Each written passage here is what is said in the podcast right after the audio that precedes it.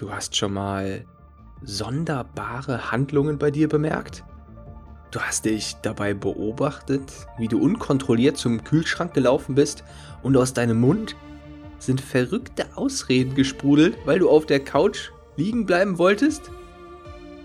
Dann bist du hier genau richtig. Willkommen beim Monster Fitness Podcast. Dein Ratgeber für dein inneres Monster. Mythos Jojo-Effekt. Hey, schön dich wiederzusehen. Wenn du Mythen und Märchen hörst, denkst du dann ans Abnehmen? Das solltest du, denn in dem Bereich gibt es mehr Märchen, als die Gebrüder Grimm jemals zu Papier gebracht haben. Für diesen Sonderbeitrag habe ich mir das hartnäckigste Märchen und den wohl bekanntesten Mythos im Bereich Abnehmen ausgesucht und zerpflückt. Der sagenumwobene Jojo-Effekt. Mein inneres Monster ist ziemlich abgeschreckt davon und schätzt den Effekt irgendwo zwischen gefährlich und nicht existent ein. Was denkst du? Und was sagt der aktuelle Stand der Wissenschaft eigentlich dazu? Nach dieser Folge wirst du Bescheid wissen, was wirklich dahinter steckt und wie du diesen berühmten Effekt für dich ausnutzen kannst. Viel Spaß! Der Jojo-Effekt. Ein Evergreen unter den Ernährungs- und Abnehmmythen. Er ist ein bisschen wie ein hartnäckiger Kaugummi unterm Schuh und lässt sich wirklich nur schwer vertreiben. Ich halte es für eines der hartnäckigsten und gleichzeitig wichtigsten Gerüchte, wenn es um das Thema Abnehmen oder Ernährung geht. Eine Diät durchzuhalten, das Abnehmen durchzuhalten, kostet generell viel Motivation und viel Energie. Und das Letzte, was man wohl möchte, ist, sich aufgrund von falschen Schlüssen und falschen Interpretationen völlig demotivieren zu lassen. Ja, unter meinem Schuh klebt er schon ganz lange. Das schreckt mich immer noch jedes Mal ab. Und ich glaube, jedes Mal, wenn die Waage plötzlich zwei Kilo weniger anzeigt, dass ich ganz viel Fett abgebaut habe. Und wie frustriert ich bin, wenn auf einmal wieder von einem Tag auf den anderen zwei Kilo mehr angezeigt werden. Frechheit! Was steckt dahinter? Also im Prinzip ist das Ganze recht einfach erklärt. Hauptsächlich entsteht dieser Mythos aus den folgenden beiden Phänomenen. Einmal ist da die Bedeutung des Stoffwechsels. Es gibt faszinierende Gerüchte darüber, was für eine Rolle der Stoffwechsel beim Abnehmen spielt. Seine Bedeutung wird im Hinblick auf den Kalorienverbrauch und vor allem bei Änderungen im Kalorienverbrauch meist gnadenlos überschätzt. Der Punkt ist, wir haben keinen Kobold in uns, der plötzlich jede Kalorie frisst, verdoppelt oder liegen lässt, wie es ihm gerade passt. Veränderungen im Stoffwechsel sorgen nicht dafür, dass der Kalorienverbrauch um plötzlich 1000 oder 2000 Kalorien steigt oder fällt. Generell können wir uns merken, dass der Energieverbrauch ungefähr um 10% der zugeführten Kalorien steigt bzw. sinkt. Das bedeutet, wenn man nun 500 Kalorien weniger zu sich nehmen würde, dann sinkt der Kalorienbedarf um 50 Kalorien. Wenn man also eine strenge Diät durchführt und sagen wir, man würde täglich 1000 Kalorien weniger zu sich nehmen, dann würde das den Stoffwechsel nur um 100 Kalorien beeinträchtigen. Der Energiebedarf sinkt also nur um 100 Kalorien.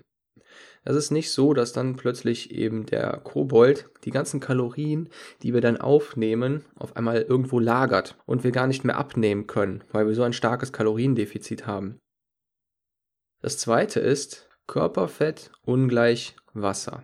Wir interpretieren Gewichtsschwankungen meist intuitiv falsch und verwechseln ganz normale, regelmäßige Wasserein- und Auslagerung mit der Ab- und Zunahme von Körperfett. Vor allem, wenn wir manchmal am Abend oder in den, an den Tagen vorher mehr gegessen haben, vor allem mehr kohlenhydratreiches Essen, mehr zuckerreiches Essen, dann ist es nichts Unübliches, wenn manchmal die Waage, die Anzeige auf der Waage bis zu 3 Kilo, in extremen Fällen bis zu 5 Kilo schwankt. Es können also bis zu 3 Kilo bzw. 5 Kilo Wasser ein- und wieder ausgelagert werden. Hier müssen wir uns also nur darüber im Klaren sein, dass unser Körper zum größten Teil aus Flüssigkeit besteht.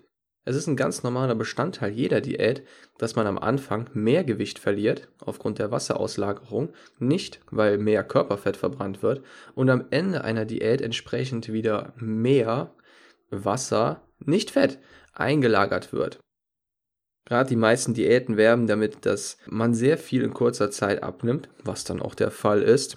Und wenn man da mit der Diät aufhört, dann denkt man sich, ach, die Diät war so toll und jetzt habe ich aber alles wieder zugenommen. Wie kann das denn sein? Was bin ich nur für ein Depp? Was habe ich für einen beschissenen Körper? So ist es nicht. Das ist bei jedem der Fall. Der Körper ist nicht beschissen und die Diät war einfach beschissen. Deswegen ist es ganz wichtig, das auseinanderzuhalten. Okay, ich denke, ich komme soweit mit. Gibt es noch andere Faktoren, die einen Jojo-Effekt begünstigen? Ja, generell wirkt sich vor allem der zweite Faktor, also die äh, Wasserein- und Auslagerung, umso stärker aus, je kürzer die Diät und je stärker das Kaloriendefizit ist. Klar, ist logisch. Wenn ich nur eine Woche heftig abnehme, liegen Anfang und Ende der Diät nah beieinander. Der Effekt auf der Waage ist also desto krasser. Aufgrund des starken Kaloriendefizits wird noch mehr Wasser und am Ende wieder mehr Wasser eingelagert. Das muss insgesamt ziemlich krass aussehen auf der Waage. Schade, dass das fast nichts mit Körperfett zu tun hat. Genau, weitere Faktoren können auch sein, dass man während der Diät Muskeln abbaut und damit der Kalorienverbrauch gesenkt wird. Muskeln haben nicht nur den Effekt, dass sie uns straffer und knackiger machen, zu einer Wespentaille führen, sondern sie funktionieren auch als Stoffwechselfabriken. Je mehr Muskeln wir aufbauen, desto mehr steigt auch unser Kalorienbedarf. Und zwar wesentlich wirkungsvoller als bei Fett. Baust du also während einer ungesunden Diät, beispielsweise durch mehrere Wochen Suppenfasten mit viel zu wenig Nährstoffen und viel zu wenig Eiweiß, dann wirst du danach einen niedrigeren Energieverbrauch haben. Isst du dann wieder wie vorher, nimmst du noch mehr zu. Alles klar, das ist einleuchtend. Äh, wie ist das genau mit der Stärke des Kaloriendefizits? Was gibt's da zu beachten? Also das bezieht sich auf den ersten Faktor am Anfang. Der Stoffwechsel und dein Energiebedarf sinken nicht einfach plötzlich ab, nur weil du ein stärkeres Kaloriendefizit hast. Du kannst also die Diätform ohne Probleme an deine persönlichen Vorlieben anpassen, ohne Angst haben zu müssen, dass dir dein Stoffwechsel flöten geht oder du plötzlich nur noch einen ganz geringen Energieverbrauch hast. Das gibt es nicht. Vor allem schwer übergewichtige Personen nehmen oftmals lieber mit einem größeren Kaloriendefizit ab, damit sie schneller von der Gewichtsbelastung runterkommen und motivierter bleiben. Weiterhin ist noch zu beachten, dass dein Energiebedarf auch geringfügig von deinem Gewicht abhängt, also der Menge an Körperfett, die du mit dir rumträgst. Wie bereits erwähnt, ist dieser Effekt zwar wesentlich geringer als bei Muskelmasse, aber es gibt ihn dennoch und er fällt natürlich ins Gewicht, wenn man sehr viele Kilos verliert. Das kann man wunderbar damit ausgleichen, indem man Muskeln aufbaut, die einen gleichzeitig straffen. Bei mir ist es so, dass ich lieber ein großes Kaloriendefizit in Kauf nehme, aber dafür auch schnelle und stärkere Erfolge sehe.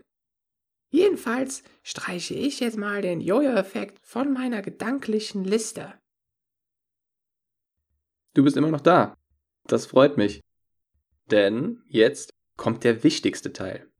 Du weißt schon, der Teil, in dem ich dich darum bitte, dass du diesen Podcast abonnierst und für mich eine 5-Sterne-Bewertung abgibst.